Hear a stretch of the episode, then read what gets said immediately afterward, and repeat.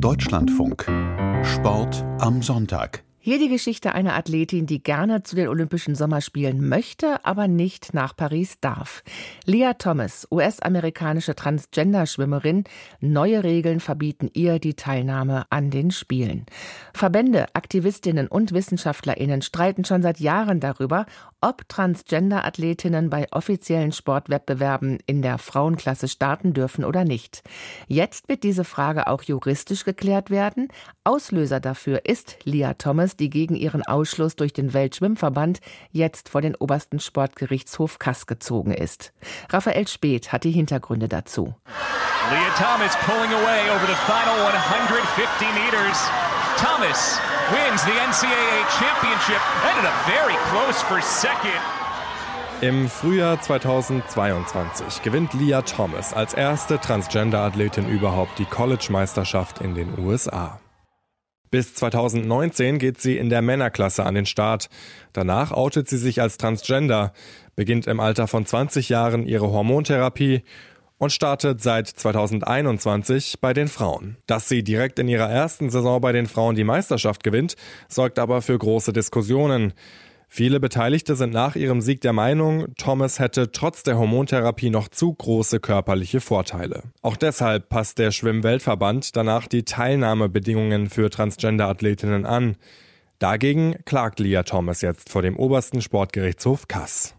Also sie sagt natürlich, dass sie sich durch diese Regeln diskriminiert fühlt, weil sie ähm, aufgrund bestimmter Merkmale nicht mehr teilnahmeberechtigt ist an den ähm, Schwimmwettbewerben der Frauenklasse. Erklärt Sportrechtlerin Caroline Bechtel von der Deutschen Sporthochschule Köln. Die neuen Regularien des Weltschwimmverbandes schließen alle Transgender-Athletinnen aus, die gewisse Stadien der männlichen Pubertät durchlaufen oder erst nach dem zwölften Lebensjahr mit einer Hormontherapie begonnen haben. Wer diese Merkmale nicht erfüllt, darf nicht mehr in der Frauenklasse an den Start gehen. Dazu zählt auch Leah Thomas. Diese Unterscheidung wird im Übrigen von ihr nicht angegriffen. Also die Unterteilung äh, in die binäre Unterscheidung in Männer- und Frauenwettbewerben wird anerkannt von ihr. Ähm, aber sie fühlt sich eben dadurch diskriminiert, dass sie ähm, als Transgender-Athletin nicht mehr auch an den äh, Wettkämpfen der Frauen dann teilnehmen darf. Aus sportrechtlicher Sicht ist der Fall Leah Thomas ein Präzedenzfall. Noch nie hat sich der oberste Sportgerichtshof Kass mit der Frage beschäftigt, unter welchen Voraussetzungen Transgender-Athletinnen in der Frauenklasse starten dürfen. Aber es gab natürlich einen vergleichbaren Fall, wo zumindest die juristischen Fragestellungen dann auch ähnlich gelagert waren. Das ist der Fall der Leichtathletin Casta Semenya.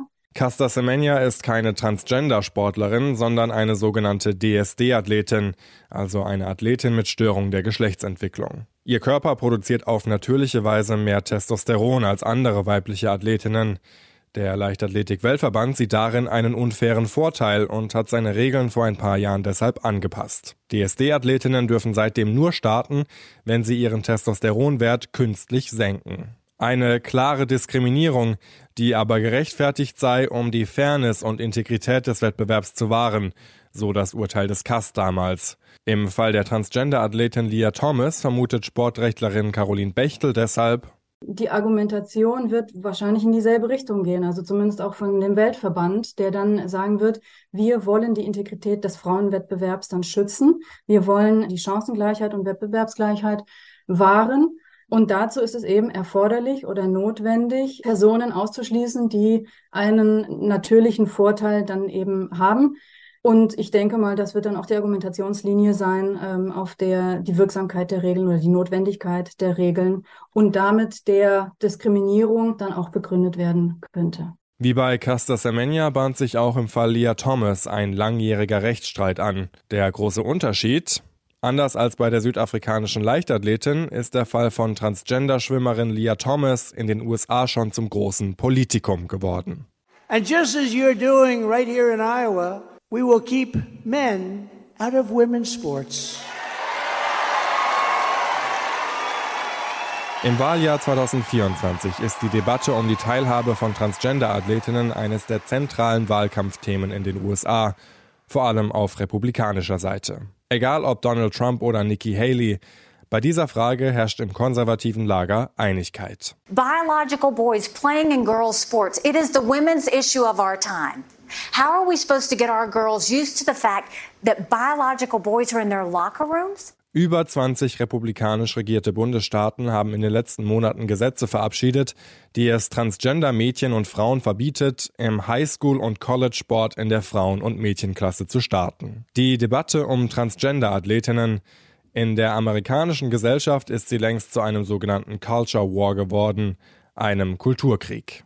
Ich glaube, es besteht die Angst, dass auch wenn nicht viele Transfrauen oder Mädchen an Wettkämpfen teilnehmen, diese dann unverhältnismäßig oft gewinnen und Preise wegnehmen. Erklärt Kim Urako von der Northwestern University, die sich seit vielen Jahren mit dem Thema beschäftigt. Und in diesem Land, anders als in Europa, geht es vor allem auf Schulniveau um mehr als nur um Spaß. Es steht viel auf dem Spiel. In den USA findet der Sport auf Juniorenniveau ausschließlich in den Schulen statt. Sportstipendien für Colleges und Universitäten sind rar und begehrt. Viele junge Menschen finanzieren sich durch solche Stipendien die teilweise astronomischen Studiengebühren. Ich glaube, das ist der Grund, weshalb die Teilnahme von Leah Thomas an der College-Meisterschaft auch so kontrovers war. Sie war ja nur eine Person, hat also keine große Gruppe an Athletinnen an der Teilnahme gehindert. Aber es gab die Sorge, dass sie mit jedem Sieg einem Cisgender-Mädchen die Möglichkeit nimmt, einen Rekord aufzustellen oder auf einem höheren Level antreten zu können. Auch die demokratische Biden-Regierung hat inzwischen schon auf die gesellschaftliche Debatte reagiert. Unter dem sogenannten Title IX ist in den USA eigentlich festgeschrieben, dass keine Schülerin und kein Schüler aufgrund des Geschlechts von sportlichen Wettbewerben ausgeschlossen werden darf. Das Bildungsministerium plant jetzt eine Anpassung dieser Regelung. In Zukunft soll, je nach Sportart und Fall, die Teilnahme von Transgender-Athletinnen an bestimmte Voraussetzungen geknüpft sein. Im Kindesalter soll aber Inklusion an erster Stelle stehen. Je nachdem, wer im November die Präsidentschaftswahlen gewinnt, könnte das aber schon bald anders aussehen, glaubt Kim Urako. I would expect um ich gehe davon aus, dass wenn Trump gewinnt, die Pläne des Bildungsministeriums, wenn sie bis dahin nicht finalisiert wurden, annulliert werden.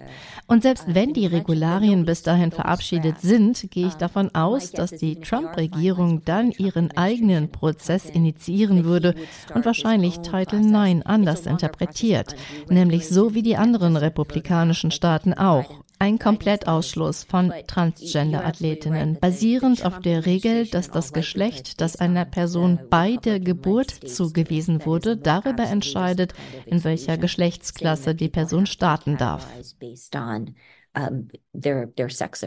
Bereits jetzt gibt es in einigen US-Bundesstaaten auch schon erste Klagen gegen einen Komplettausschluss. Wann und unter welchen Umständen ist eine Diskriminierung von Transgender-Sportlerinnen gerechtfertigt? Mit dieser Frage wird sich jetzt also auch die Justiz auseinandersetzen müssen. Im Fall Leah Thomas rechnen ExpertInnen noch in diesem Jahr mit einem ersten Urteilsspruch. Raphael Speth war das über die US-amerikanische Transgender-Schwimmerin Leah Thomas, die mithilfe des Internationalen Sportgerichtshofs doch noch ihre Olympiateilnahme erhofft.